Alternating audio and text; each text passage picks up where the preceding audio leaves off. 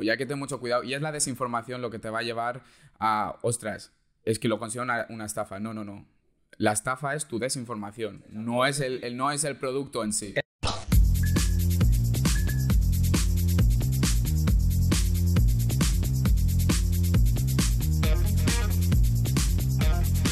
Bueno, Juan, ¿Qué tal, Pablo? ¿Cómo estás? una más. Hoy sí va a hablar de algo top, ¿eh? Buah, algo muy top. Oye, ¿son una estafa las NFTs? ¿Sí o no? Sí, directo. Directo, al grano.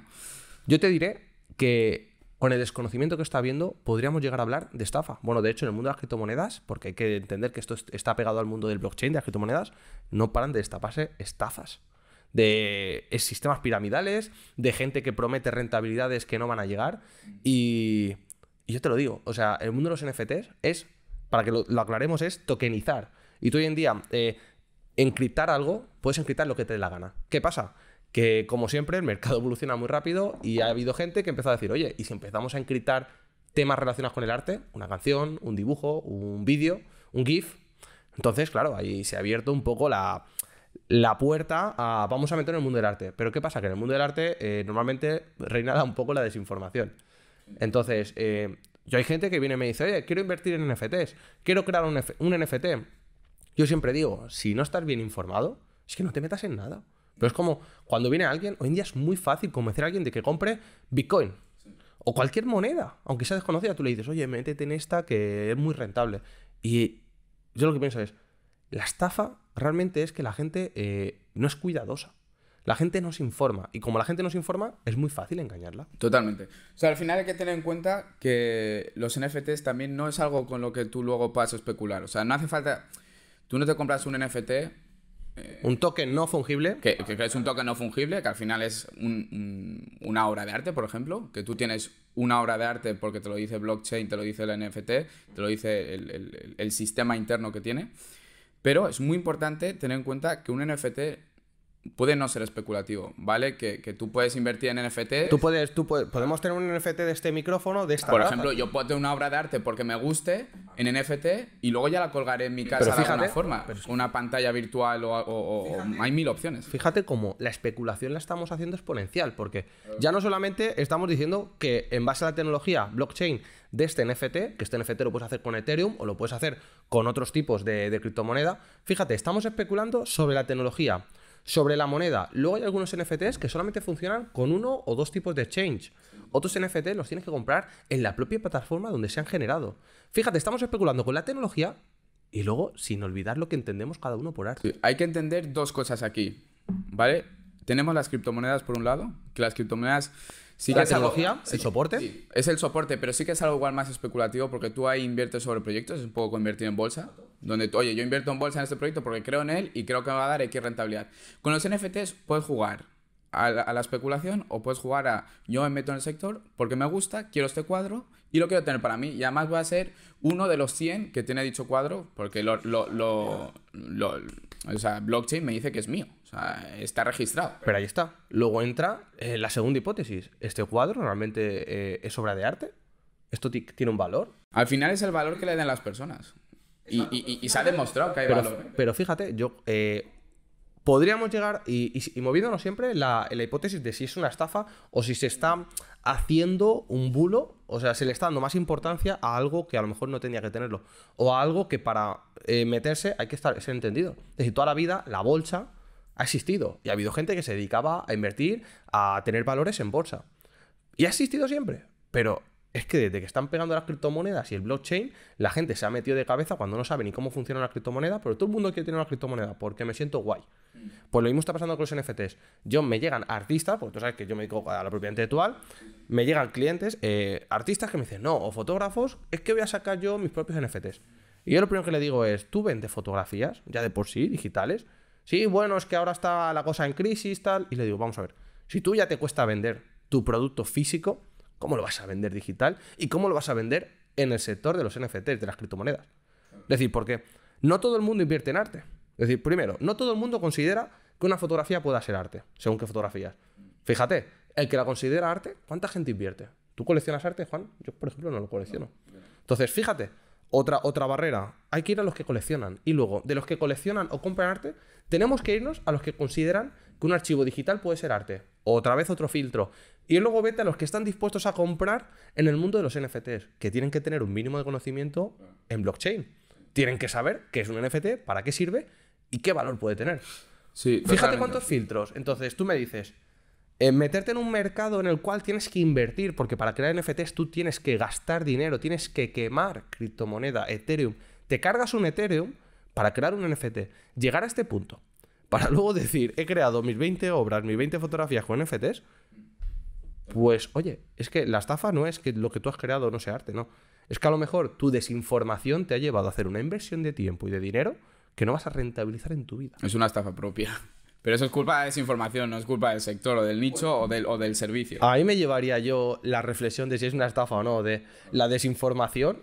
Me está haciendo querer entrar en una moda de, de la que no tengo ni idea. Porque lo que sí que hay estafas, como siempre pasa en mundos nuevos, es a raíz de todo el mundo de, los NFTs y las criptomonedas. Sobre todo las criptomonedas. Lo que has dicho tú ahora de, oye, te prometemos esta rentabilidad mes a mes, que al final se, demostró que era una estafa Ponzi, la clásica estafa piramidal con el sistema Ponzi. Eh, todo esto es, se va a ir viendo. Y hay que tener mucho cuidado. Y es la desinformación lo que te va a llevar a, ostras, es que lo considero una, una estafa. No, no, no. La estafa es tu desinformación, no es el, no es el producto en sí. El sistema y la tecnología funciona, tal cual te lo han dicho. Es decir, es un sistema estable, es blockchain, es trazable, eh, tú puedes eh, tokenizar cualquier cosa, simplemente que no entiendes su funcionamiento. O sea, hace poco tenía una conversación importante con, con un, con artista que es artista multimedia, eh, que yo creo que si él sacara NFTs le funcionaría, pero es que aún así le dije, creo que no es el momento de sacar NFTs, deja que el mercado madure. Es decir, ahora, si buscamos NFTs o buscamos noticias, lo que estamos viendo pues son youtubers, influencers, eh, artistas de reputado prestigio que quieren sacar su primera obra en NFT por sumarse a la ola. ¿Por qué? Porque si tú ahora mañana dices voy a lanzar mi próximo single, eh, mi próximo dibujo en NFT, es que solamente la comunidad de internet te va a hacer publicidad gratis. Sí. Hay que tener en cuenta, claro, que igual estamos viendo una burbuja ahora mismo con las NFTs, o igual no. O igual se va a revalorizar y se va a seguir revalorizando. O sea, se está vendiendo obras a unos precios Sí, de a millones de euros que- O sea, que- millones. que es, eh, pero claro, es- también. es también hay- exagerado, tío. También hay que tener en cuenta El- el- lo que está pasando con el dinero en el mundo es pero, exagerado. pero también, también hay que tener en cuenta, por ejemplo, pongamos, ¿no? Que la Mona Lisa hubiera existido hoy, ¿vale? O sea, la obra se hubiera creado a día de hoy y hubiera tenido la tirada que, que- que tiene hasta, hasta la fecha, ¿no? ¿Vale? Pongamos. Entonces, puede haber réplicas de la Mona Lisa y tú la cuelgas y, y te crees que es la verdadera por X o por Y, ¿no? ¿Vale? Pero dentro de, de los NFTs queda ese registro. Entonces, es un mundo que yo creo que, ha- que otra vez ha venido para quedarse 100%. Por eso te digo, pero cogiendo el ejemplo a Mona Lisa, la tokenización, ¿vale? El NFT es el complemento perfecto para aumentar el valor de una obra física. Es decir, la gente está pensando que las obras físicas Porque van se, a morir. pero se registra que tú tienes esa obra. Exacto, pero tú imagínate comprar la Mona Lisa y tenerla físicamente, pero además digitalmente, que tú la tengas y digas, oye, yo cuando subo una foto, la foto es mía, me pertenece. Es decir, pongo un ejemplo, ¿vale? ¿Por qué interesa que una obra física, por ejemplo, tú te compres unas zapatillas, esas Nike nuevas que tanto te gustan o esas Classic que tanto te gustan, que tú digas, me las compro en el mundo real, yo las he visto, pero además vienen tokenizadas. Tengo el token y yo, por ejemplo, si juego mañana al Fortnite, las puedo utilizar. Y que las marcas digan, nadie va a utilizar en ningún videojuego, en ningún mundo virtual, en ningún eh, sistema diferente al real, mis productos si no tiene el NFT. Ahí es donde yo veo el negocio. Ahí es donde yo te digo, claro, yo me compro mis Nike, las utilizo, pero si luego juego al GTA, luego juego a cualquier videojuego, las puedo vestir porque las tengo en el mundo real. Y tú ahí vas a vender un montón. Entonces, hablando de NFTs, claro, no es una estafa si entiendes el potencial y, y la conversión que puedes tener. Me explico entonces, la Mona Lisa. Molaría más que un autor te pudiera vender esa escultura, porque la escultura es una escultura. Tú la quieres tener expuesta pues en tu patio, en tu jardín, en tu casa, en cualquier galería. Pero que además tengas el token que te da toda la información que hemos guardado. El día que se creó. El momento en el que se terminó. Lo que yo decía en otro vídeo de YouTube. eh, a mí me gustaría saber el Miguel Ángel por dónde se empezó. Es decir, eh, no sé, ¿cu- ¿cuántas horas estuvo haciendo las piernas? Porque a lo mejor el artista mm, nos quiso decir, oye, eh, quiero que te fijes más en, en los dedos o en las manos. Un NFT, pues el, el proceso. Exacto, se puedes meter toda esa información. Ahí está el valor del NFT.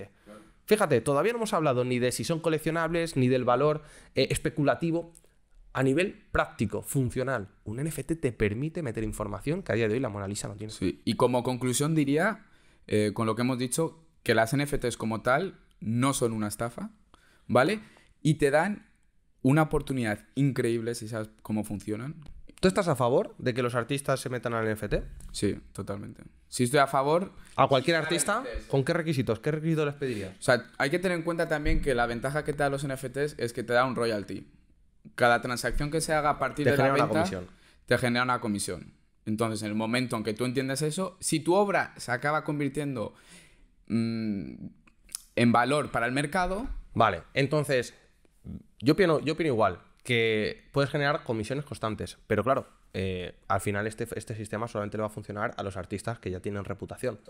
Es decir, porque el problema de los NFTs es que se está metiendo gente que, que no tiene ni trayectoria y que no tiene, ya como artista, no es reconocido. No, totalmente. O sea, estamos viendo a gente, por ejemplo, Gary Vaynerchuk o Gary Vee, como lo quieras llamar, se está metiendo en el mundo ahora también de los NFTs con obras que son bastante malas, o sea, porque no tienen ningún valor que tú digas, ostras, a ver, que yo no sé de arte, pero y, también hay cada cuadro que dices, joder, ¿cómo puede valer este cuadro 30.000 euros? Se ha puesto un punto negro en medio de un fondo blanco.